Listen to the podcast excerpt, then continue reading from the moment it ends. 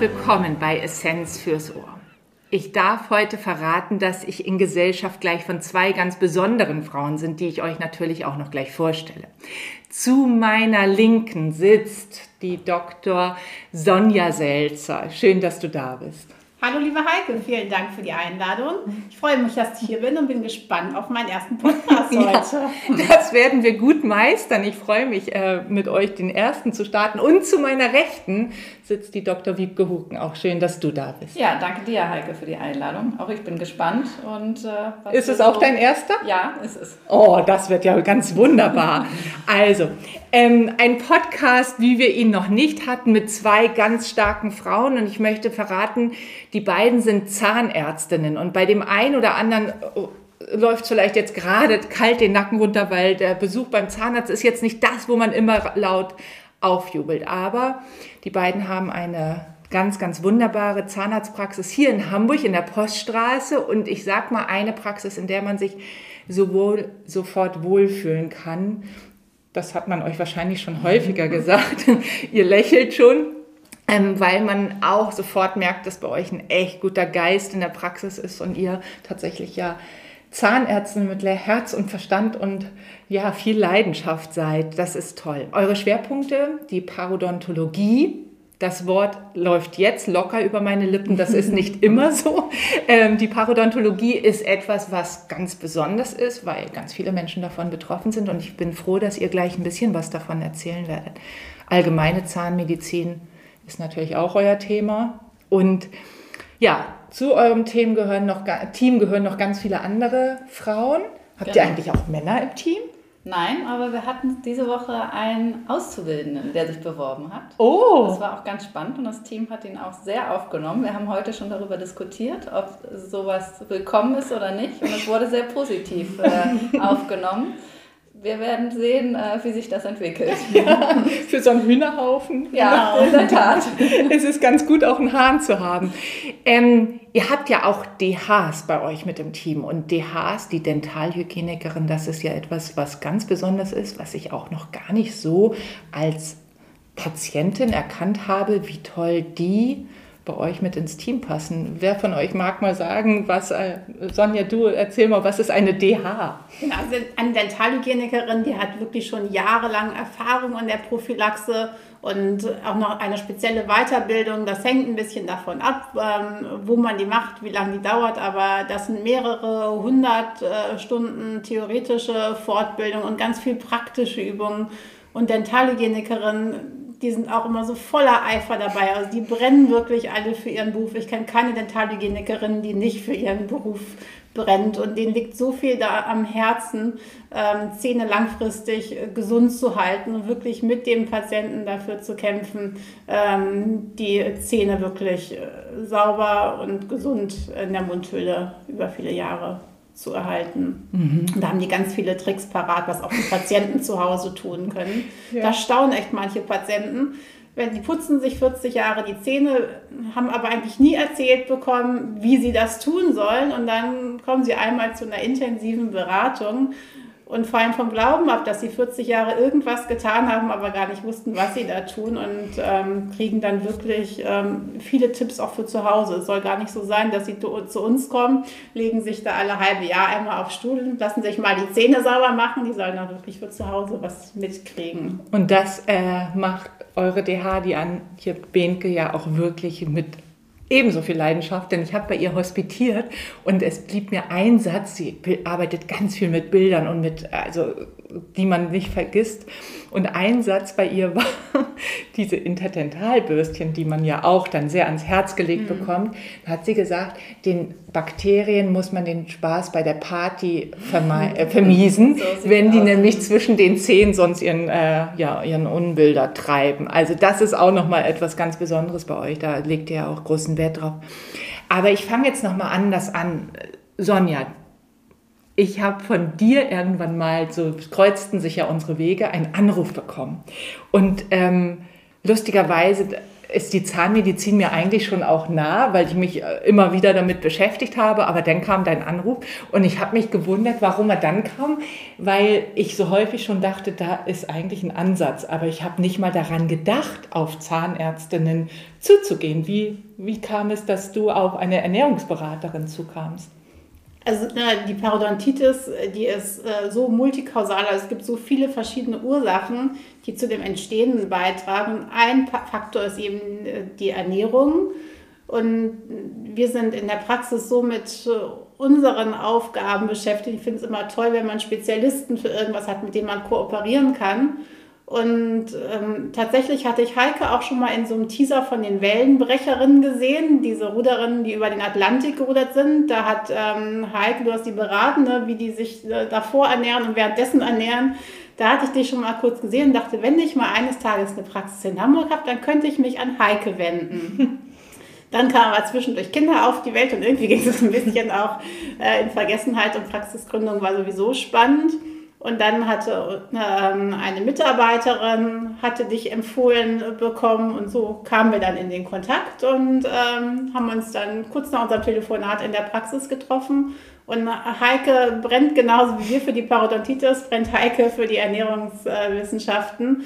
Und wir hatten da wirklich eine Welle und sind ganz froh, dass wir da eine kompetente Ansprechpartnerin haben, die einfach viel fitter ist auf dem Gebiet ist und sich auch wirklich die Zeit nehmen kann und sich da in den Patienten reinversetzen kann, wie er das auch umsetzt und nicht nur einfach Ratschläge gibt. Diese Umsetzung ähm, ist ja auch total wichtig. Und da können wir uns gar nicht die Zeit nehmen, die Heike sich nehmen kann und haben auch nicht die Expertise. Ja, das ist tatsächlich so. Also da merkt man so Unterschiede, wie die Schwerpunkte, die jeder Einzelne so hat und mhm. wie viel Zeit das ja auch braucht, um die wirklich so gewissenhaft an den jeweiligen Patienten oder die Patientin zu bringen. Steffi Kluge übrigens von den Wellenbrecherinnen, die war auch schon hier im Podcast. Die habe ich auch schon gehört. Ah, sehr gut. ähm, aber jetzt gehen wir noch mal einen Schritt zurück, nämlich jeden Schnack und Snack den wir hier haben. Bei Essenz fürs Ohr starten wir natürlich mit der Frage, und bei Zahnärztinnen weiß ich gar nicht, esst ihr auch mal Schokolade? Ich, äh, das ist eine Frage, die ich mir im Hintergrund stelle. Die müsst ihr jetzt nicht beantworten. was ist dein Lieblingssnack? Was snackst du und schneckst du gern? Ich äh, snacke zwischendurch gerne mal ein paar Nüsse, darf auch mal eine Rosine oder ein paar Trockenfrüchte dabei sein. Ähm, aber ähm, hauptsächlich geht es mir um die Nüsse dass sich das einfach mich sättigt, aber trotzdem hat man was, was man drauf rumkauen kann und äh, ja, es sättigt vor allem. Das ja. ist dann auch äh, ganz wichtig in dem Moment. Wenn man gerade etwas anstrengend oder mal auch im Team genervt irgendwie aus in der Praxis rumläuft, dann ist das immer ganz gut, mal kurz zu beißen. Genau. ja, ähm, gibt es eine Lieblingsnuss, die du hast? Ähm, ich mag ganz gerne Cashewnüsse, wobei man darüber streiten kann, ob es eine Nuss ist. Das muss man dann dazu wissen. Ähm, und äh, Paranüsse, die dann besonders hart sind, sind auch ganz, mag ich auch ganz gerne. Aber ähm, außer die Haselnuss, aufgrund einer Allergie, ja. ist, fällt die immer raus. Ja, ne? Und mhm. in vielen Mischungen, so Nussmischungen, sind, leider drin, sind ja. sie leider drin. Das geht mhm. mir ganz ähnlich. Hattest du schon immer mit der Allergie oder kam das erst später? Das kam so, ich würde sagen, mit der Pubertät. Ah ja, also. Mhm noch nicht so lang. noch nicht so lang. Okay. Und äh, was schmeckst du dir? Also das ist, äh, ich snacke gerne Milch mit Haferflocken tatsächlich. Also es ist gar nicht so zwischendurch. Ich finde das abends total entspannt, anstatt so ein Glas Rotwein äh, zu trinken, wenn die Jungs in der Woche im Bett sind. Und ich denke, jetzt mitten in der Woche mache ich mir jetzt nicht eine Flasche Rotwein auf, finde ich es total entspannt, nur so ein bisschen Milch mit Haferflocken zu mischen. Ähm, Weiß ich, finde ich irgendwie gemütlich so zum Abschalten, zum Runterkommen. Es ist auch so schlau. Ich weiß gar nicht, ob du das weißt, aber nee. abends noch, noch mal Milch zu trinken und äh, schön viel Kalzium noch mal zu haben, weil der Knochenstoffwechsel nachts so gut ist Na, und so aktiv ist. Na, siehst du intuitiv richtig gemacht. ja, sehr, sehr gut. Also tatsächlich ist ähm, wunderbar. Aber darf ich davon ab, raushören, dass du auch ab und zu Wein trinkst? Ja, ja. aber so mehr am Wochenende tatsächlich. Ja. Aber so ja. einen schönen Rotwein trinke ich auch gerne. Ja, und zu deiner Frage mit der Schokolade, das haben wir tatsächlich als Kind haben wir das so angewöhnt bekommen, dass jeder von uns als Kind hatte eine Bett-Box. Und da durften wir uns immer abends so vorm Schlafen gehen, durfte sich jeder was rausnehmen. Und dann hat man damit auch so gehaushaltet, weil da kam immer nur was rein, wenn mal Geburtstag oder Ostern oder so war. Und dann habe ich mir das wirklich so angewöhnt, dass ich, wenn dann abends auch mal zum Rotwein gerne ein Stück Schokolade dann noch dazu esse. Aber so tagsüber habe ich da nicht so, überhaupt gar nicht Lust drauf. Wiebke auch nicht. Ne? Das nee. steht bei uns immer so rum. Also, Kriegt ihr es von den Patienten geschenkt als Dankeschön oder was? Vereinzelt schon. Ja. ja, es ist natürlich in der Praxis schon mal aber es hält sich in Grenzen. Also ich finde schon, muss schon sagen, der Zuckerkonsum, äh, wie man es in anderen Praxen kennt, ist ja, genau. moderat. manchmal wundert man sich ja, was man so alles geschenkt bekommt. Auch ich bekomme manchmal Schokolade geschenkt und das finde ich so interessant, weil das ja immer so das Anti-Lebensmittel ist, wobei wir uns häufig, häufig auch für die Schokolade sehr begeistern können. Und jeder, der mich kennt, ich habe schon häufig über die Schokolade das Loblied gesungen. es gibt ja auch Lebensmittel, die man so gar nicht einkauft. Wiebke, was oder was gar nicht so in die Tüte kommt. Also wo du sagst, brauche ich nicht, kommt bei mir nicht rein oder in deiner Familie?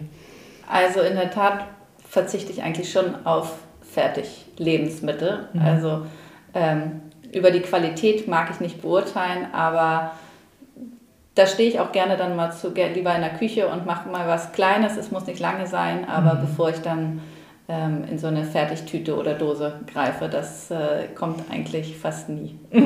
ja, das ist ähm, die moderne Vollwertkost. Also so Vollwertkost hatte ja früher so ein echt schlechtes Image, ne? also so ja. spaßbefreit und nur die Körnel und nur irgendwie. Hm.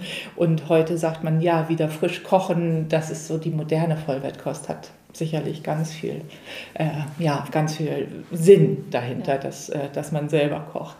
Oder auch man einfach nur schnell was zubereitet, oder? Ja, also es muss nicht aufwendig sein. Mhm. Ähm, geht ja. dann auch mal ein Ei mit ein bisschen Gemüse, aber genau. das reicht dann schon. Ja, ihr habt ja auch lang genügend, also eure Tage sind ja auch lang genug, als dass man dann noch ewig ja. in der Küche steht. Gibt es bei dir was, was du so gar nicht einkaufst oder was du Ja, sagst? tatsächlich auch die Fertiggerichte oder auch so Supermarktbrot. Ähm, finde ich auch furchtbar. Ne?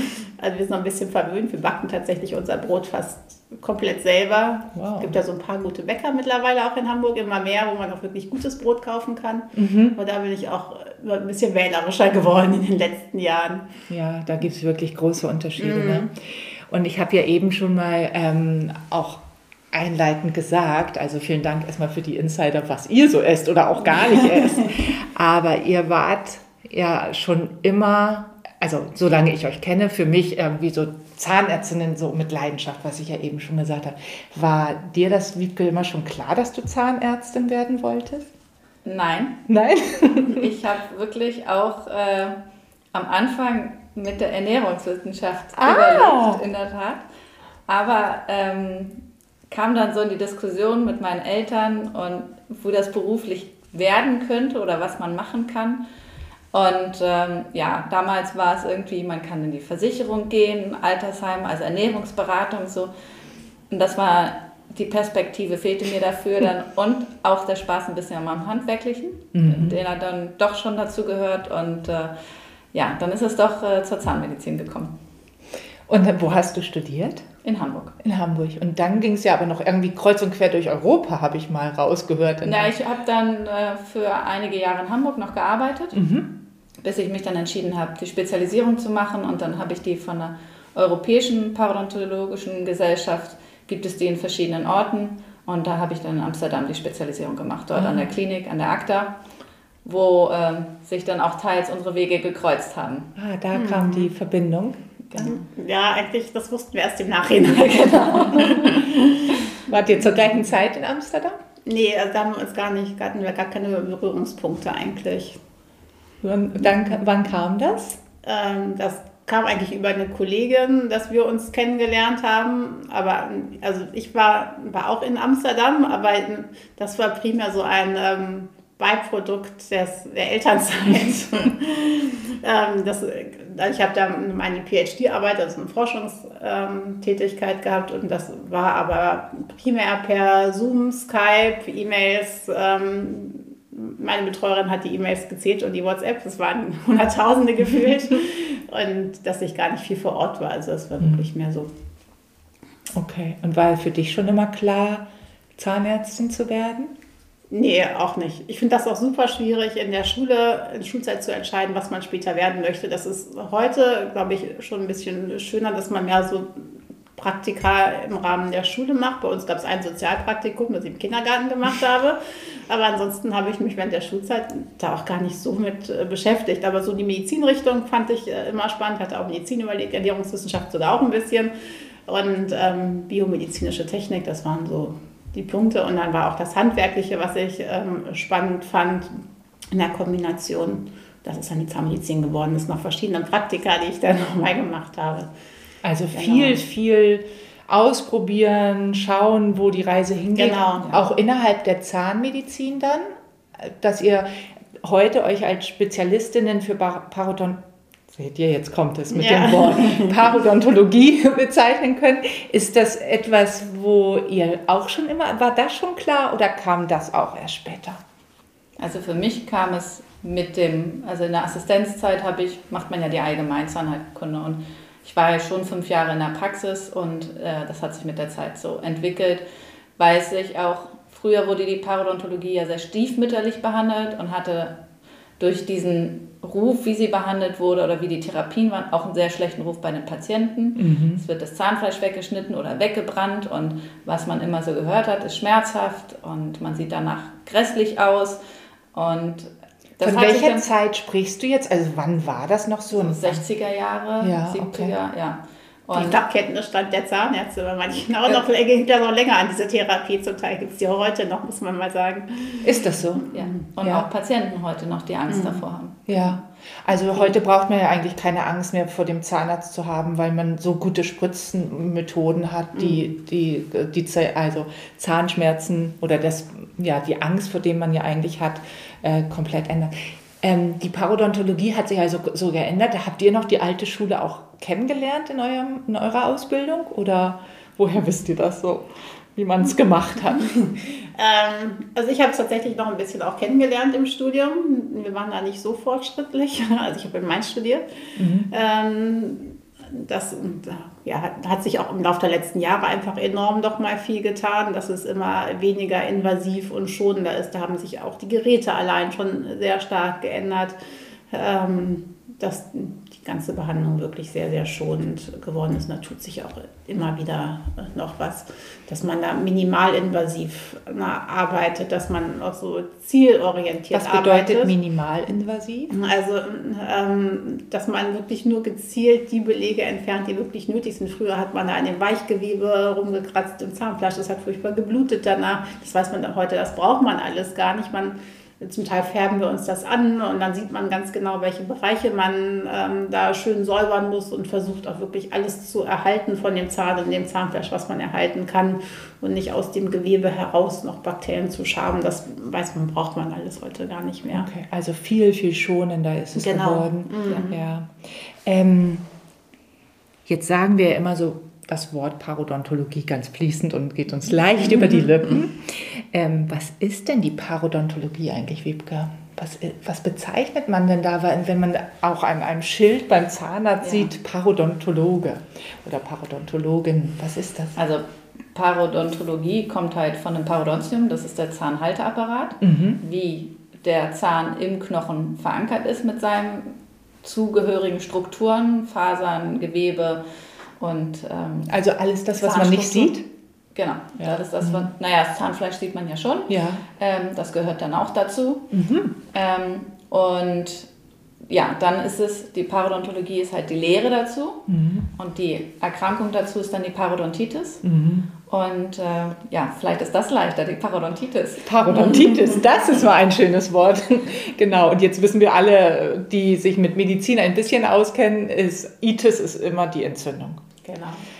Jetzt haben ja, wir was zu deiner Frage noch, mhm. ähm, was ein Parodontologe ist. Ja. Das ist ähm, ja ein sehr breit gefächerter Begriff tatsächlich in Deutschland. Das ist in anderen Ländern, also in den USA zum Beispiel, ist das schon seit Jahrzehnten eigentlich etabliert, dass es Fachzahnärzte für verschiedene Bereiche gibt. So wie früher gab es den Hausarzt, der hat von den Fußzähnen bis zu den Ohrläppchen alles behandelt. Und heute ist das auch in der Zahnmedizin so, dass es immer mehr Spezialisierungen gibt. Und Parodontologe kann sich in Deutschland eigentlich fast jeder äh, irgendwie bezeichnen oder Tätigkeitsschwerpunkt. Da muss man ein paar Wochenendkurse gemacht haben. Da gibt es so unterschiedliche Stufung, äh, ja, ja, Graduierung, ähm, wie man sich da weiterbilden kann. Und wir beide haben uns jetzt relativ aufwendig ähm, über drei Jahre äh, weitergebildet. Ähm, das ist dann ein Spezialist oder Fachzahnarzt. Mhm. Ja, eben. War es euch wichtig, dass ihr das macht oder war, kamt ihr eher so durch Zufall dazu? Zu also man lernte halt schon nochmal enorm viel mehr, weil man ähm, einfach richtig gute Experten an seiner Seite ähm, hat, von denen man sehr viel lernen kann. Das ist immer so in seinem täglichen Praxisalltag, sich weiterbildet und Fortbildung anhört, dann nimmt man das auf und setzt was um. Ähm, aber das Tolle an der Ausbildung fand ich, dass man so einen Tutor hatte, den konnte man immer dazu holen, wenn irgendwie sehr komplizierte Fälle waren. Es gibt einfach manche Patienten, die sind extrem schwer betroffen, die sieht man nicht so jeden Tag und die sieht man an diesen Zentren halt geballt. Und dann hat man immer die Expertise von jemandem dazu gehabt, der auf diesem Gebiet seit Jahrzehnten erfahren ist und ähm, hat da wirklich viel mitnehmen. Eine können. fundierte, sehr fundierte Ausbildung. Genau. Mhm. Wo man dann auch sagen kann, später, so wie ihr jetzt im Berufsfeld seid, dass man vieles schon gesehen hat und viel Erfahrung genau. sammeln konnte. Halt nicht so die Alltagsfälle, mhm. sondern wirklich einfach sehr schwer betroffene Patienten. Mhm. Und das ist äh, sicherlich auch etwas, wo die Parodonto Parodontitis. die Parodontitis ist ja eine richtig umgreifende Erkrankung. Das ist ja nicht, ja. da sind ja viele Menschen von betroffen, also Millionen mhm. von Menschen, ja. richtig? Wisst ihr Zahlen dazu, dass es, wie viele Millionen das sind? Denn ich kenne das vom Diabetes natürlich und da gibt es ja auch enge Zusammenhänge, mhm. dass wir hier in Deutschland mehrere Millionen Menschen haben, die einen Diabetes haben, so um die acht Millionen. Viele haben es und wissen es noch gar nicht, dass sie es haben und äh, und da darf man auch von einer echten Pandemie sprechen, also jetzt noch bei der Diabetes, weil wir äh, bis, also in Deutschland allein im vergangenen Jahr 150.000 Todesfälle hatten, die mit Diabetes in Verbindung gebracht werden. Und jetzt haben wir die Parodontitis, die so ähnlich äh, extrem ist, richtig? Ja, also es gibt Studien, wo schon festgestellt wurde, dass bis zu 60 Prozent in Deutschland an der Erkrankung leiden. Das ist dann natürlich jegliche Form, also von mhm. der leichten bis zur schweren, mhm. wobei die schwere Form wirklich äh, die Minderheit ist. Aber ähm, man sieht es halt nicht. Und das ist das, oft haben die Menschen keine Beschwerden, keine Schmerzen, bis die Zähne locker werden oder sie wirklich ästhetische Beeinträchtigungen haben, das Zahnfleisch so stark zurückgeht, dass sie es dann feststellen oder die Zähne sich bewegen. Das tut nicht weh, sagst du, die Parodontitis? Oder erst? In vielen Fällen nein. Wie kann denn ein Patient oder eine Patientin darauf aufmerksam werden, dass sich sowas anbahnt wie eine Parodontitis? Also eine Rötung, wenn man die Sensibilität dafür hat, oder Bluten beim Zähneputzen. Das ist das ein anderes Rot, als das Zahnfleischrot ist? Ja, ist schon ein kräftigeres Rot. Mhm. Aber das ist natürlich auch ein bisschen typbedingt. Mhm. Also jeder hat einen unterschiedlichen Hauttyp und mhm. da ist es dann, also die Blutung ist eigentlich so das klassische äh, Zeichen für die Entzündung. Mhm. Sowas sollte nicht beim Zähneputzen auftreten. Ah ja, okay. Manchmal hat man ja so ein bisschen Bluten, ähm, weil man mit der Zahnbürste, also mit dem Nein, du nix, äh, du schüttelst den Kopf. nein, nie? nein. Man, äh, es blutet eigentlich nie. Nein. Ah, es sei denn, man verletzt das mhm. Zahnfleisch irgendwie. Genau, das meinte ich, weil man da so reingekommen ist oder so, aber eigentlich. Ich vergleiche das immer, wenn man ein Stück Sonnenblumenbrot oder mit Sonnenblumenkern mhm. oder eine Pizza isst, dann piekst es ja auch mal am Gaumen. Ja. Aber da fängt es ja auch bei keinem sofort an zu bluten. Nee. Weil der Gaumen halt frei von Bakterien ist und dort sich nicht die Entzündung festsetzt. Ah, ja. Aber in den Zwischenräumen bei den Zähnen, wenn da Stellen sind, wo die Pflege halt nicht ausreichend ist oder nicht gut hinkommt, dann äh, setzen sich doch Bakterien fest und es kommt zu der Entzündung. Und die kann halt in Folge dann zu den Komplikationen führen. Okay, also das ist schon mal für mich eine ganz wichtige Botschaft, dass ich ähm, das immer dachte, wenn es regelmäßig blutet, also immer beim Zähneputzen, nicht ab und zu mal, sondern dass es jedes Mal morgens, abends, vielleicht auch noch mal mittags beim Zähneputzen, dass das man, ist dann schon stärker. Das mhm. ist schon stärker. Natürlich. Und ähm, das ist dann schon die fortgeschrittene Parodontitis oder Gibt's da? Das ist dann schwer zu sagen. Also es ist dann eine Entzündung. Mhm. Ähm, welche Form? Das kann dann von einer leichten Zahnfleischentzündung der Gingivitis, die auch ähm, in der Schwangerschaft ausgeprägter ist durch Hormone, hormonelle Schwankungen, mhm. ähm, bis zu einer schweren Parodontitis sein. Also das kann man halt auf den ersten Blick von außen nicht sehen. Mhm. Und Sonja, was macht ihr dann? Also wenn jetzt jemand zu euch kommt und sagt, meine Zähne, äh, mein Zahnfleisch blutet, wenn ich mir die Zähne putze. Ähm, weh tut's nicht, Frau Doktor. was, muss ich was machen oder was macht ihr denn dann? Ja, wir untersuchen das relativ genau und ähm, können das sehr genau bestimmen, wie viel Knochen da schon abgebaut wurde durch die Parodontitis. Also das ist so, bis die Parodontitis den Knochen abbaut, das dauert auch so ein paar Jahre. Das mhm. geht nicht so von heute auf morgen. Das ist wirklich ein schleichender Prozess. Und da es eben nicht wehtut, wird das häufig sehr spät erst bemerkt. Und umso wichtiger ist, dass man regelmäßig überprüft, wie tief sind diese Zahnfleischtaschen, dementsprechend wie weit ist der Knochenabbau. Diese ähm, Zahnfleischtaschen? Das, was du gerade so mhm. erwähnst, ist ja für dich was ganz Normales oder für euch. Aber was sind denn Zahnfleischtaschen jetzt schon wieder? Genau, also normalerweise hast du gesundes, straffes Gewebe, das wie so eine Manschette um den Zahn herum liegt. Mhm. Und ähm, das ist nicht bis oben hin angewachsen, sondern da ist so ein Spalt von 1 bis 3 mm in die Tiefe. Also bis 3 mm, 3 dieser Spalt zwischen Zahn und Zahnfleisch ist gesund. Bis dahin kann man das sogar auch noch zu Hause säubern. Also mit Zahnseide oder Zahnzwischenraumbürsten kommt man so ein bisschen unter das Zahnfleisch. Das heißt, das kann ein Patient im Griff haben. Aber wenn dann durch ähm, Bakterien ähm, und auch das Immunsystem, verschiedene Faktoren, ähm, das Immunsystem quasi überschießend auf diese Bakterien, die in der Mundhöhle sind, reagiert, ähm, baut sich der Knochen ab und äh, statt dem Knochen verdickt sich das Zahnfleisch, also so ein dickes Entzündungsgewebe ist das dann. Ähm, und dieses verdickte Zahnfleisch ist dann nicht mehr mit dem Zahn verwachsen. Also der Knochen, der war halt davor verwachsen, dann kommt so ein anheftendes Zahnfleisch darüber und dann kommt die ursprüngliche Zahnfleischtasche. Und je mehr Knochen abgebaut ist, umso tiefer wird die Tasche. Und diese Tasche, also diese wie so ein Spalter, ja, genau. genau. Wie so ein kleiner Grand Canyon. Ja. Wird immer weiter und breiter. Genau, vor allem immer tiefer. Tiefer vor allem. Also genau, mhm. weil also man hat ja die Zahnkrone, das ist das, was aus dem Zahn rausguckt. Und darunter ist die Zahnwurzel und der Zahnwurzel ist der Zahn in dem Knochen normalerweise verankert. Und diese Wurzel, die ist deutlich länger eigentlich als die Krone und äh, stabilisiert den Zahn wirklich gut. Aber je mehr Knochen abgebaut ist, umso weniger stabil ist das dann. Und dann fängt es auch an zu wackeln? Oder das dauert schon aber eine ganze Weile. Das ist schon meistens ganz schön spät, mhm. ähm, wenn das dann anfängt zu wackeln. Also wirklich dieses Blut in der Zahnfleisch ist schon das erste Zeichen. Mundgeruch kann auch noch manchmal mit einem Faktor spielen. Wie entsteht der? Auch durch diese Bakterien, die in mhm. der Mundhöhle dann mhm. sind. Und, Und woher kommen die Bakterien überhaupt, die sich da so ansammeln? Also diese Bakterien, die hat tatsächlich, äh, haben tatsächlich viele in dem Mund, also auch Patienten, die keine Parodontitis haben.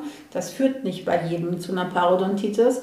Ähm, die Parodontitis entsteht erst dadurch, dass sich die Bakterien wirklich anheften an die Wurzeloberfläche und das ist auch wiederum sehr kompliziert. Also die Parodontitis ist sehr kompliziert, wie die entsteht. Ähm, da gibt es sogenannte Frühbesiedler, die sich als erstes anhaften, die machen aber noch, noch nichts. Und äh, dann kommen später erst, nachdem dieser Biofilm, der Biofilm kennt man so aus der, von der Blumenvase, ne? wenn die Blumenvase ein paar Tage steht, dann kriegt ihr auch so einen schmoddrigen Film. Ja.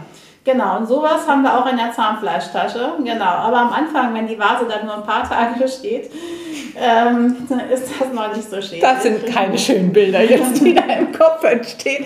Aber jetzt kann ich mir das ein bisschen vorstellen, was eigentlich der Biofilm ist, also diese Bakterienvielfalt. Die genau, die sind da sehr komplex und ganz zum Schluss kommen eben erst diese Keime, die die Parodontitis verursachen. Also man kann sich nicht mit so einem Keim übertragen, wie so ein Coronavirus, kann man jetzt nicht einfach übertragen, hat man Parodontitis das muss da erstmal über Monate ähm, anwachsen und auch nicht jeder ist empfänglich. Also es ist dann halt wirklich so, dass ähm, es auch genetisch viele Veranlagen, also häufig liegt das in der Familie vor. Und wenn jemand diese genetische Veranlagung hat, reagiert das Immunsystem eigentlich überschießend auf die Bakterien und ähm, ist so ein bisschen wie so ein Abwehrmechanismus, äh, weil es ist ja eine Eindringpforte von Bakterien in den Körper eigentlich. Eigentlich mhm. die einzig offene Stelle im ganzen Körper, wo ein Bakterium über die Zahnfleischtasche in den Körper ähm, eindringen kann. Ja, dann baut sich halt der Knochen als Abwehrmechanismus ab und quasi mit der Folge, dass eigentlich der Körper den Zahn abstoßen will, also wenn der Knochen so weit abgebaut ist, dass er ganz weg ist, wird der Zahn abgestoßen und dann verschließt sich der Zahnfleisch und kann kein Bakterium mehr reinkommen. Das ist eigentlich das Ziel des Körpers dann und da müssen wir so ein bisschen gegen ankämpfen.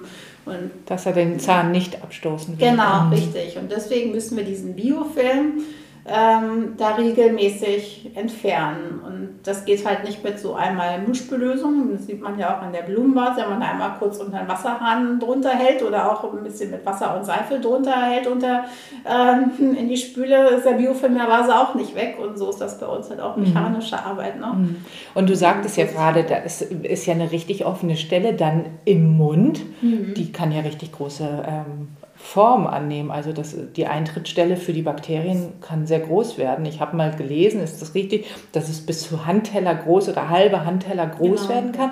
Das äh, ist dann für uns Laien, die wir das nicht täglich sehen oder diese mhm. äh, fantastische Ausbildung habt, die ihr habt, ist das ja unvorstellbar. Und ich hatte unlängst einen Patienten, der mich äh, eigentlich äh, eine Ernährungsberatung wollte aufgrund einer chronischen Entzündung, Rheuma ein Immunsuppressiva bekommen hat, damit die Entzündung ein bisschen runtergeht, die er da so hatte.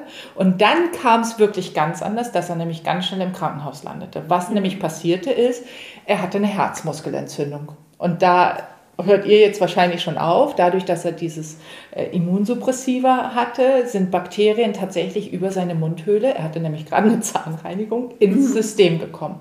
Also das ist wirklich eine Kausalität, wo ich nur so her, hinhörte und dachte, mhm. da hängt das ganz arg zusammen. Also der Mund ist ja wirklich die Pforte zu allem, was so im restlichen Körper passiert, oder?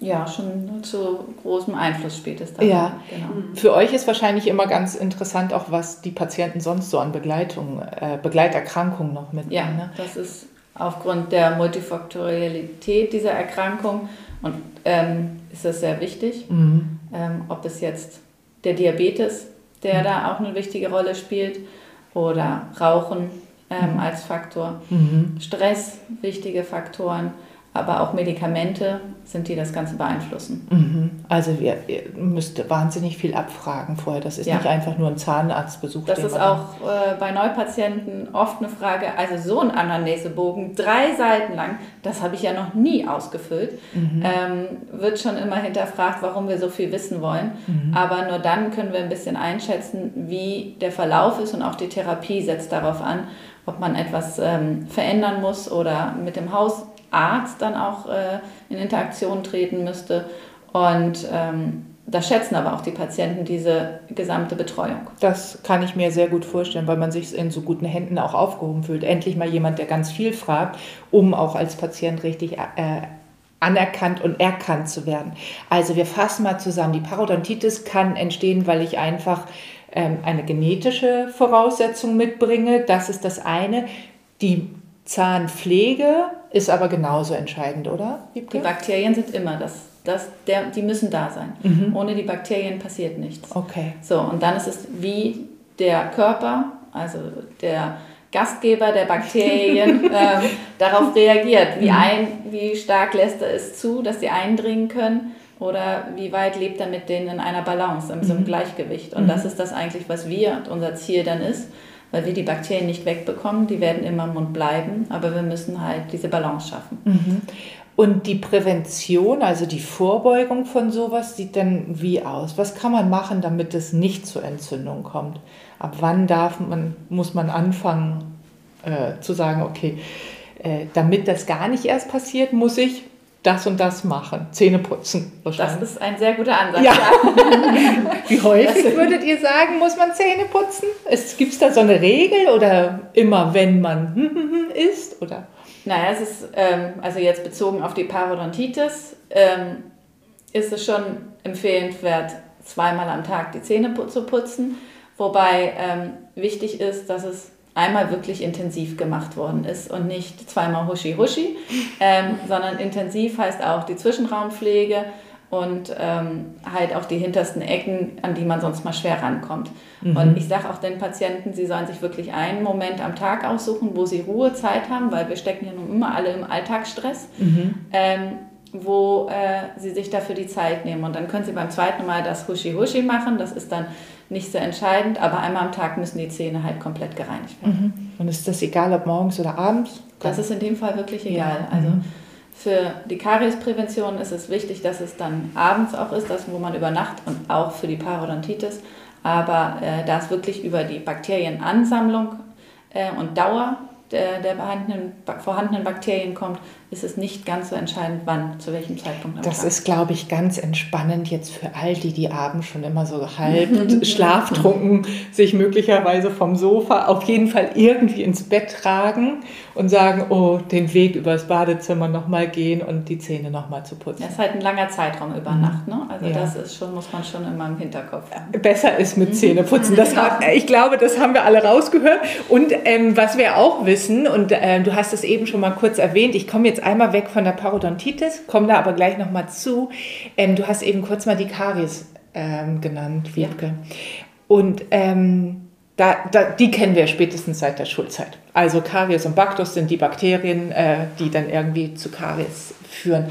Sind das gleiche Bakterien oder? Ähm, Nein, das na, sind andere Bakterien. Das sind andere Bakterien. Und was ist Karies? Wenn ist das? Das ist ja keine Entzündung. Nein, Karies ist keine Entzündung, aber es ist auch bakteriell bedingte Veränderung. Mhm. Ähm, die Bakterien setzen sich auch wieder auf der Zahnoberfläche fest, in Bereiche, wo man nicht rankommt, und entziehen dem Zahn, der Zahnhartsubstanz die Mineralien. Und damit fängt es an, wodurch die Zahnhartsubstanz dann porös wird. Also sozusagen die äußerste Schutzhülle ist weg. Ja. Und wenn wir dann weiterhin, ich sage jetzt mal, die Gummibärchen essen oder auch einen Apfel, weiß ich nicht, der Apfel ähnlich wie die Gummibärchen einzuschätzen? Nein. Oder? Nein. Der Apfel ist natürlich nicht wie die Gummibärchen. Na, Gott sei Dank, das trifft sehr, äh, das trifft sehr meinen Geschmack sozusagen. Ähm, also die, die Süße aus Früchten beziehungsweise die, ähm, die Süße aus den Gummibärchen, das ist für den Zahn, für den kariesbefallenen Zahn tatsächlich nochmal ein Unterschied. Naja, da ist ja mehr Flüssigkeit drin mhm. ähm, und man muss aber schon gucken, bei Säften mhm. hat man wieder die Säure plus mhm. die Süße, mhm. was natürlich fatal sein kann. Das trifft sich auch ganz wunderbar mit meinen Aussagen. Also das ist ja ganz, ganz wunderbar. Ich glaube, was sich auch noch trifft, ist dieses Snacken. Ne? Das ist mhm. ähm, bei euch ja, glaube ich, auch nicht so beliebt. Ja. Das ist für die Zähne halt total schlecht. Dann lieber auf einmal ähm, die Gummibärchen essen, als mal so jede halbe Stunde. Immer wieder ein, ein bisschen. Genau, bei dem Speichel sind ja die ganzen Mineralien, die nach diesem Säureangriff durch die Kariesbakterien den Zahn wieder remineralisieren. Und wenn dann immer wieder ein neuer Angriff kommt, dann hat der Körper gar nicht die Chance, ähm, sich zu schützen. Wieder, genau, zu remineralisieren. Ja, das heißt, ist die Karies auch etwas, was sich dann so ähm, wie Parodontitis ganz all, oder auch die Gingivitis, also die Entzündung des Zahnfleisches, allmählich entwickelt oder geht das schneller mit der Karies? Das geht schneller, deswegen ist die Karies Haupt, Zeit, ähm, eigentlich so kurz nach der Pubertät, weil die Zähne sind dann alle mit 12, 13 durchgebrochen. Es braucht schon eine gewisse Zeit. Du meinst aus dem Zahnfleisch? Ja. Genau. Mhm. Und ähm, oft ist dann noch Kieferorthopädie, die Zähne werden ein bisschen zurechtgestellt. Das heißt, bis sie in ihrer Stellung sind, ähm, vergehen dann nochmal zwei, drei Jahre. Und dann mit 16 haben, sind, sind die so in der Position, wo dann Belege längere Zeit an der Stelle sitzen. Und dann ist es auch wieder ein bisschen von der Speichelzusammensetzung und von der Ernährung abhängig, wie aktiv dann die Bakterien werden, also was sie an Kohlenhydraten oder Zucker äh, zur Ernährung zu sich bekommen und wie schnell sie sich, auch die müssen sich formieren und ansammeln. Aber wenn Sie einmal eine Eintrittspforte in den Zahn gefunden haben, haben Sie sozusagen eine kleine Höhle da drin. Mhm. Und da kommt keine Zahnbürste mehr dran. Und das ist immer so, die, ah. das muss man halt vermeiden, dass mhm. sie sich dort festsetzen. Da kommt die Zahnbürste nicht mehr ran, aber kann man sich mit vor Karies mit, den, mit der Zahnseide und den Interdentalbürstchen schützen? Kann man schon. Mhm. Also man muss die Beseitigung der Belege. Das geht, zielt wie in der Parodontitis darauf hinaus, dass man die Ansammlung von Bakterien verhindert. Das ist ganz wichtig für die Pubertierenden, die sowieso total viel Spaß auf sowas haben, dann wahrscheinlich auch noch sich um, um sowas zu kümmern. Ist aber toll, weil dann ist wahrscheinlich im fortlaufenden Alter, also mit 20, 30 und so weiter, tatsächlich äh, einige Probleme, die nicht auftreten, oder? Ja, und es ist auch die Hauptkarieszeit ist zwischen 16 und 25. Mhm. Danach nimmt es in den meisten Fällen deutlich ab. Mhm. Und dann tritt eher die Problematik der Parodontitis auf. Mhm. Ist die, kann die Karies behandelt werden, dass sie wieder weg ist, indem man den Biofilm, die Bakterien, ich sage jetzt mal aus der Mundhöhle, rauskriegt? Nein, also wenn eine oberflächliche Läsion am Zahn stattgefunden hat, ist eine Karies mhm. eingeleitet und man kann sie zum Stagnieren bringen, also indem man dann die Bakterien immer beseitigt, wieder versucht Fluoride oder Mineralien in den Zahndehnen wieder zu härten. Dann gibt es Stagnation. Ähm, aber die Zahnoberfläche ist schon mal angetastet. Mhm. Also man kann es nicht komplett wieder reversibel mhm. machen. Mhm. Und Sonja, wie ist das mit der, mit der Gingivitis und Parodontitis? Sind die reversibel? Können die wieder verschwinden? Also die Gingivitis ja, ähm, das ist ja die oberflächliche Entzündung. Das ist wirklich durch gutes äh, Zähneputzen und vielleicht eine Zahnreinigung reversibel. Ähm, bei der äh, Karies, äh, da kann der Patient einfach sehr viel machen. Das liegt wirklich sehr in der Hand äh, des Patienten mit guter Pflege und, ähm, und dem Fluoridieren. Bei der Parodontitis, das ist, wie gesagt, so viele Gründe, die zusammenkommen. Ähm, das ist hauptsächlich die Reinigung, die wir in der Praxis durchführen können, weil der Patient kann nicht 4, 5, 6, 7, 8 Millimeter unterm Zahnfleisch reinigen und da müssen wir eben ran und das schonend säubern. Ähm, und wir müssen dem Patienten zusätzlich noch Tipps geben. Ähm, genau, aber der Patient ist da nicht immer alleine für verantwortlich, auch will ich noch gerne mal betonen, weil das nämlich auch häufig in der Praxis so ist, dass die Patienten sich schämen für ihre Parodontitis. Mhm. Ähm, es gibt Patienten, die haben eine super Mundhygiene und trotzdem eine Parodontitis, viele Patienten sogar. Mhm. Und, ähm, Wie kommt das? Das ist wirklich die genetische Veranlagung. Mhm. Also manche Patienten haben kariesfreies Gebiss, aber trotzdem eine ganz schwere Parodontitis. Mhm. Das ist, mhm. Manche, die müssen dann einfach auch mehr tun. Und gerade solche Patienten, die da genetisch so veranlagt sind, da brauchen wir dann eine Heike dazu, die ähm, noch von ihrer Seite aus bezüglich der Ernährung, die eben auch einen Einfluss hat, berät. Die müssen, dürfen nicht rauchen nach Möglichkeit, die brauchen eine Rauchentwöhnung. Ähm, das ist auch ein ganz starker Einflussfaktor. Das, das ist ein richtig starker mhm. Einflussfaktor. Genau, Rauchen, Diabetes, ähm, das sind wirklich so die Haupteinflussfaktoren. Das ist ganz interessant, denn seit wir, also wir jetzt Kontakt haben, mhm. ich mit euch, ähm, mache ich das in der Ernährungsberatung auch, wenn ich erhöhte äh, Blutzuckerwerte sehe mhm. und dann schon den prädiabetischen, also den vordiabetischen Zustand feststellen kann dann frage ich jetzt auch immer häufiger, wie das mit den Zähnen ist, ob, die, ob sie Schwierigkeiten haben äh, bei den Zähnen. Und einige sagen dann tatsächlich das mit dem Bluten auch. Also mhm. das blutet schon. Mhm. Und dann kann ich jetzt dank deiner Worte, Wiebke, nochmal deutlicher machen, äh, dass es tatsächlich eigentlich kein Bluten geben sollte bei den Zähnen und dass es Anlass ist zu, zu agieren. Und gleichzeitig ähm, sagen einige, ja, merke ich schon lange, ich äh, hat mich mein Zahnarzt auch schon mal darauf angesprochen. Also dass da ein Zusammenhang ist, dass ähm, und das auch bekannter wird, glaube ich, dass die Zahngesundheit und der Diabetes so doll zusammenhängen. Mhm, ja. Seit wann ist euch das so bewusst? War das schon immer so? Nein, also das kam mit, mit der Spezialisierung oder es ist ja auch, sage ich mal, in den letzten 15 Jahren diese Interaktion, 20 Jahre dieser von den verschiedenen äh, Stoffwechseln, wie die zusammenhängen und dass sie doch mehr miteinander verbunden sind und auch Einfluss aufeinander haben, äh, als man anfangs angenommen hat. Mhm. Also man hat ja wirklich die Parodontitis als eigene Erkrankung und hat die Ursache im Zahnfleisch gesehen und das dann weggeschnitten. Und ähm, dass man aber heute erkennt, es ist ein Körper und ob die Entzündung im, mit dem Blutzucker zusammenhängt und ähm, oder halt dann auch die erhöhten Entzündungswerte auf das Zahnfleisch übertragen werden und der Körper dadurch sensibler auf die Bakterien reagiert.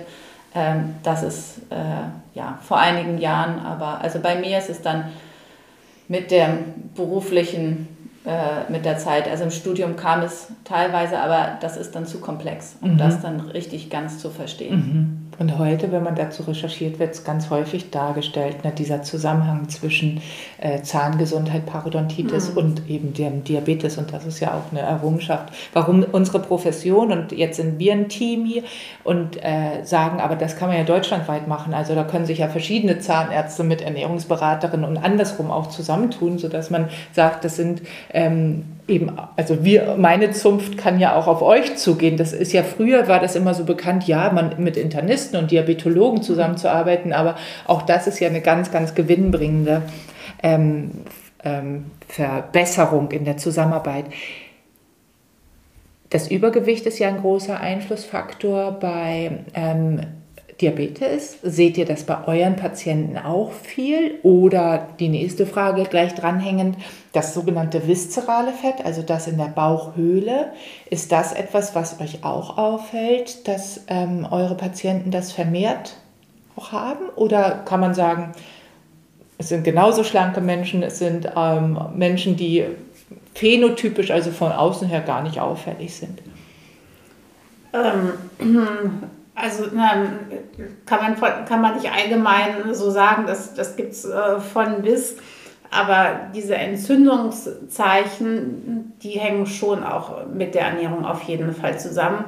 Also in dem viszeralen Fett, da werden ja diese Adipokine äh, produziert, die auch die Entzündung äh, fördern. Und ähm, das scheint deutlich mit ähm, der Parodontitis zusammenzuhängen. Aber es ist jetzt nicht so, dass wir jedem Patienten die Ernährungsberatung empfehlen. Aber wenn zusätzlich ähm, Diabetes, Fettleibigkeit äh, vorliegt oder auch wenn Patienten wirklich so extrem schwer erkrankt sind, dass die wirklich alles tun müssen, selbst wenn die relativ schlank sind, ernähren sie sich vielleicht doch nicht ähm, so antientzündlich. Da gibt Natalte ganz viele Tipps auch noch, was man halt zu Hause tun kann, ähm, um so eine Entzündung und seine Entzündungswerte da auch zu verbessern. Ähm, da raten wir das dann auch. Aber es ist jetzt wirklich nicht per se jedem. Das ist wie bei allen bei uns, es ist einfach sehr individuell mhm. und an jeden Patienten, an seine Anamnese ähm, angepasst. Mhm. Einer eurer Patienten, Verzeihung. Ja, nee, dazu ist auch noch zu sagen, man muss halt auch schon gucken, dass man nicht den Patienten überfordert. Mhm. Genau. Also mhm. wichtig ist, unser Ansatz ist halt deswegen ja auch die Zusammenarbeit, die Mundhygiene zu optimieren oder anzupassen. Ähm, und der eine oder andere tut sich halt schon sehr schwer damit. Und wenn man ihn gleich von Anfang an so mit, was man machen kann, vollballert, ähm, dann überlebt man die oft und dann sind sie erstmal abgeschreckt. Also ist es auch, dass wir das manchmal im zweiten Schritt erst die Ernährungsberatung machen oder im dritten mhm. oder der Patient am besten Fall kommt von alleine darauf mhm. zurück. Ähm, das ist immer das Optimale, wenn die dann fragen, was kann ich denn noch tun? Und mhm. dann äh, so im Kopf äh, der Hebel sozusagen umgelegt worden ist, genau. das Bewusstsein dafür gestärkt ja, wird. Ja, also dieses, dieser Wunsch, was selber machen zu ja. können, ne? dass man nicht nur ähm, alle halbe Jahr zur Zahnreinigung geht oder zu euch zur Kontrolle, sondern tatsächlich was selber machen. Das ist ganz, ganz äh, wichtig. Ähm, die Antje Behnke, ähm, bei der ich ja auch hospitieren durfte, die hat das ja auch gesagt, dieses da gibt es so viele Informationen, was man alles tun könnte. Wenn ich ähm, das über, auf die Ernährungsberatung übertrage, dann ist das ähnlich. Also es gibt so viel, was man alles tun könnte. Und wenn wir das jetzt mal runterbrechen, also diese Sache der antientzündlichen Ernährung, dann gibt es ja eben, an, also das übers Essen, weniger Zucker und Kohlenhydrate haben wir schon gehört, damit machen wir den Bakterien äh, den Spaß äh, aus sozusagen ja. und die Party ist zu Ende. Würdet ihr noch irgendwas empfehlen oder auch Nahrungsergänzungsmittel, wo äh, du sagst, Wiebke, das sollte mit auf den täglichen Speiseplan in Anführungsstrichen als Nahrungsergänzungsmittel? Sowas wie Vitamin D oder Omega-3-Fettsäuren oder? Die stärken als entzündungshemmende Ernährungsmittel, mhm. stärken die das schon. Mhm.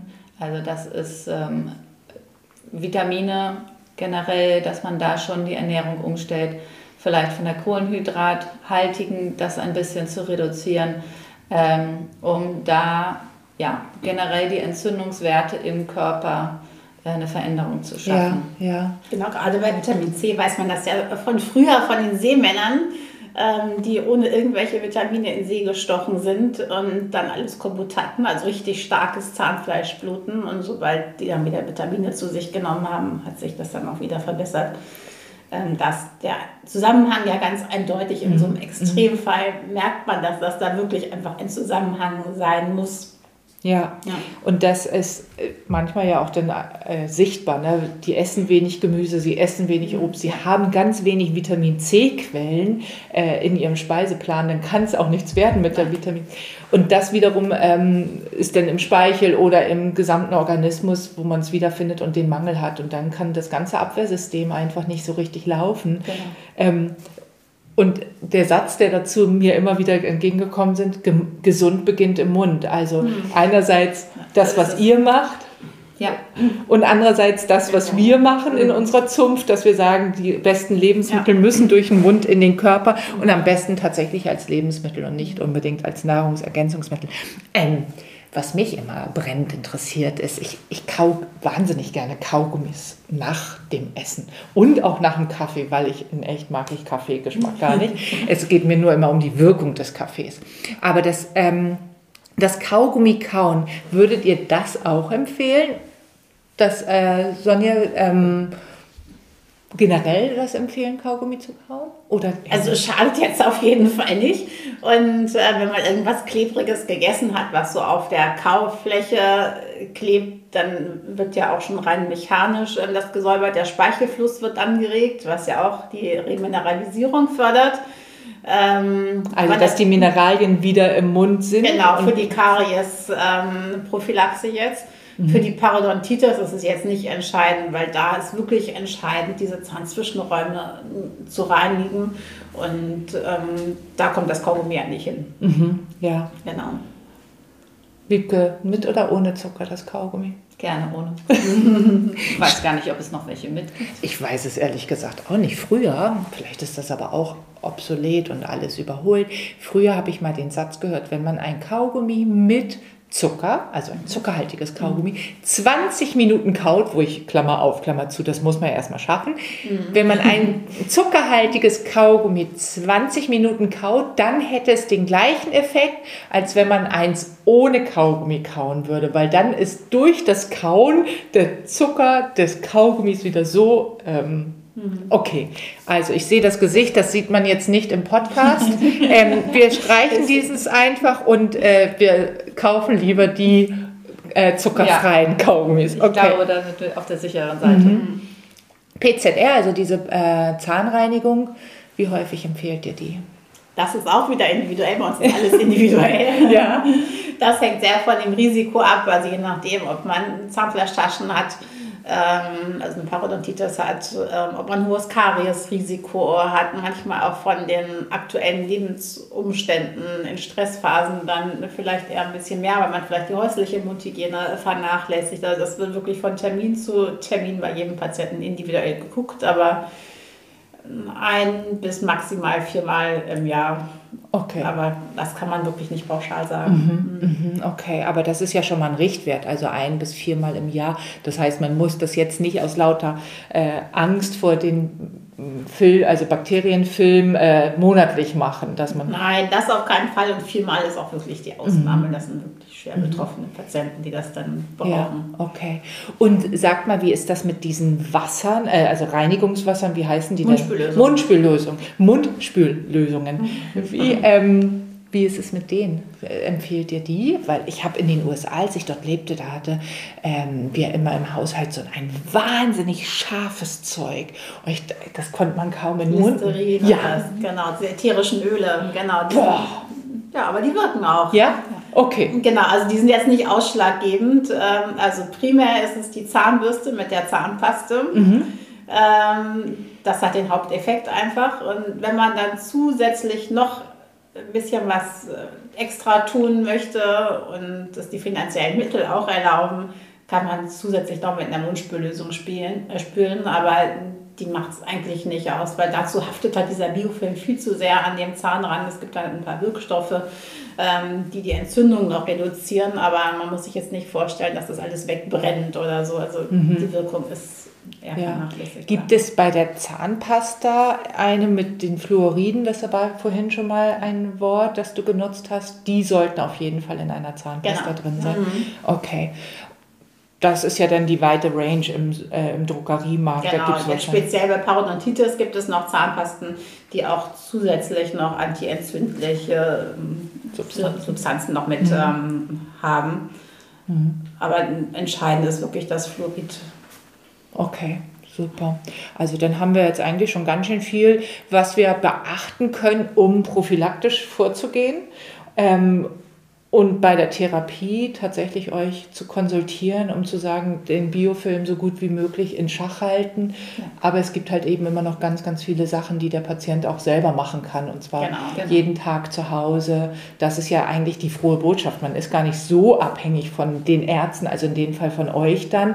Man braucht zwar immer wieder die Behandlung und den mhm. wissenden Blick, ob man auf dem richtigen Weg genau, ist. Das ist ganz wichtig. Ja, also weil ihr einfach mehr seht als man selber im Spiegel? Leider an die entscheidenden Stellen kann der Patient selber gar nicht sehen. Mhm. In den Zwischenräumen kann es vielleicht an der Blutung feststellen, aber ähm, da muss dann schon der geschulte Blick oder vom Zahnarzt drauf sein. Ja, absolut. Also weil ihr ja auch einfach Instrumentarien habt, die ihr einsetzen könnt. Genau, wo der Patient gar nicht hinkommt. Das ist tatsächlich eine Teamarbeit. Der Patient ähm, äh, muss versuchen, da optimal zu Hause was rauszuholen und wir müssen versuchen, das in der Praxis optimal ähm, was rauszuholen. Und dabei zusätzlich zu dem Reinigen, da waren wir vorhin irgendwie gar nicht weitergekommen, gibt es auch Möglichkeiten, den Knochen auch wieder aufzufüllen, ah. sogar mit Wachstumsproteinen zum Beispiel. Ähm, häufig ist, ist der Knochen weg, aber es gibt auch Situationen, wo man eben wieder den Knochen mhm. wachsen lassen kann. Wir kommen allmählich zum Ende, aber ich habe noch eine Frage. Wie kommt es eigentlich, dass heute Zahnärztinnen, wie ihr das seid, den Patienten das Leben so viel leichter macht, indem ihr die Schmerz, also diese Angst, das ist ja der Schmerz, den man bei, beim Besuch hat, dass es heute so anders ist, dass man äh, alles wegspritzt oder wie, wie geht ihr da vor? Wie, wie hat sich das geändert, dass man eigentlich keine Angst mehr haben muss, sondern sagen kann, ähm, das also ich glaube, ein wichtiger Punkt ist, dass man erstens wieder die Kommunikation, da ist jeder Patient unterschiedlich. Mhm. Viele haben auch Angst einfach vor der Spritze und halten einiges aus. Aber auf das, wo wir schon mal anfangs eingegangen sind, es ist halt alles auch schonender. Also die Wasser werden bei der Reinigung, die Geräte wärmen das Wasser an, man hat nicht immer das eiskalte Wasser. Oh, ja, die, genau. Und ähm, die Instrumentarien sind schon da, sind nicht so stark, das Ultraschall. Also es ist da einfach vieles vorhanden und wenn man dann doch die Anästhesie benötigt, sind die einfach ähm, auch dünner, die äh, Nadeln, mhm. beziehungsweise man kann lokalisierter anästhesieren, sodass man nicht mehr den kompletten Mund betäubt hat. Also Warte mal ganz ein, kurz, Wiebke. Ja. Lokalisierter Anästhesieren. Ähm. Also eine Betäubung an einem Zahn. Ja, genau. Ähm, das ist äh, einfacher äh, jetzt machbar. Mhm. Und ja, ganz wichtig ist es da mit dem Patienten, was will er? Also mhm. lieber einmal durchhalten und dann ist gut oder ähm, komplett die Betäubung und gar nichts spüren. Mhm. Dafür, das ist für alles offen und denke, das ist einfach so das Wichtigste, dass der Patient weiß, er kann mitentscheiden. Ja, was ich auch eine bemerkenswerte Veränderung finde, ist, dass häufig schon gesagt wird, was jetzt als nächstes passiert wenn äh, man beim Zahnarzt ist oder bei euch ist, dass man erfährt, ah, jetzt passiert das und jetzt mache ich das und jetzt, ähm, das wird so und so lange dauern oder so. Ähm, das, lernt ihr das im Studium, dass ihr das jetzt... Nee, das lernt man tatsächlich gar nicht im Studium. Aber zu deiner Frage gerade ist mhm. mir auch noch was eingefallen. Früher war es, glaube ich, schon mehr so, dass man zum Zahnarzt gegangen ist, wenn man Schmerzen hatte. Mhm. Und ein Zahn, der richtig schmerzhaft entzündlich ist, der ist viel schwieriger zu betäuben als ein Zahn, der eben nicht schmerzhaft ist. Und es geht heute, die Zahnmedizin ja immer mehr in den Sinne der Prävention, dass man rechtzeitig irgendwas merkt, bevor die Schmerzen mhm. auftreten. Deswegen sind diese regelmäßigen Kontrollen und Reinigungen einfach extrem wichtig, um auch diese schmerzhaften Situationen zu vermeiden. Mhm. Mhm. Sonja, wenn es, ähm, wenn du eine Fake News aus dieser Welt räumen könntest, rum um die Zahngesundheit oder vielleicht auch die Parodontitis. Wenn es eine Fake News gibt, die du heute mit einer Schlagzeile in der Zeitung ent, äh, aus der Welt räumen könntest, welche wäre das? Was würdest du gerne loswerden und in die Welt posaunen? Also eigentlich, was ich vorhin schon gesagt hatte, dass sich keiner schämen muss, wenn er eine Parodontitis hat. Das hängt ist nicht ausschlaggebend ähm, die Mutagene dafür. Das ist multikausal. Also da muss sich keiner für schämen. Mhm. Okay. Und Wiebke, du? Ja, dass die Parodontitis-Behandlung nicht mehr so schmerzhaft ist mhm. und auch nicht mit ähm, Folgen vom Zahnfleischverlust oder massiven Zahnfleischverlust und Ästhetik einhergeht. Es gibt viele Möglichkeiten, wo man ähm, dann auch die Ästhetik wieder oder das Aussehen wieder herstellen kann, beziehungsweise die Methodik so schont ist, dass es gar, gar nicht erst so weit kommt und ähm, ja, die Patienten keine Angst davor haben müssen, dass es so weh tut, diese Behandlung, mhm. und man dann solche Folgen hat. Mhm ich bin ja selber lang, also viel beim Zahnarzt gewesen und ich kann genau das äh, unterschreiben, was du jetzt gerade auch gesagt hast, dass es einfach nicht mehr wehtun muss. Und das ist auch bei vielen und mehrstündigen Eingriffen der Fall. Ich freue mich deswegen so, dass wir äh, zusammengefunden haben, weil früher hatte ich viele Zahnprobleme selber und dachte, dass ich mit Zahnärztinnen jemals an einem Tisch sitzen werde und mich fröhlichen Mutes da äh, austauschen werde, das hat sich wirklich verändert. Das ist die Fake News, die ich äh, sicherlich ähm, früher doch im Kopf hatte. Wenn ihr zwei Wünsche jeweils frei hättet, gibt es da, oder vielleicht auch ein nur, ähm, oder auch zwei. Ihr kriegt zwei Wünsche. Die Fee kommt und ihr dürftet euch zwei Dinge wünschen.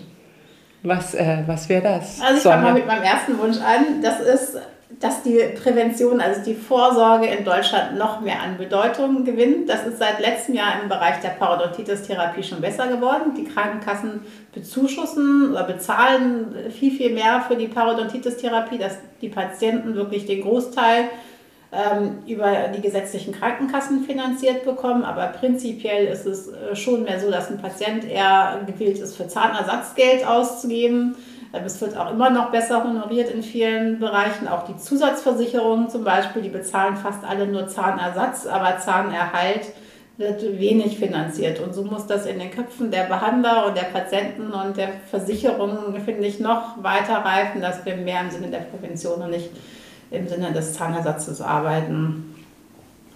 Ein großer Wunsch. Ein hehrer Wunsch. Ähm, der ja.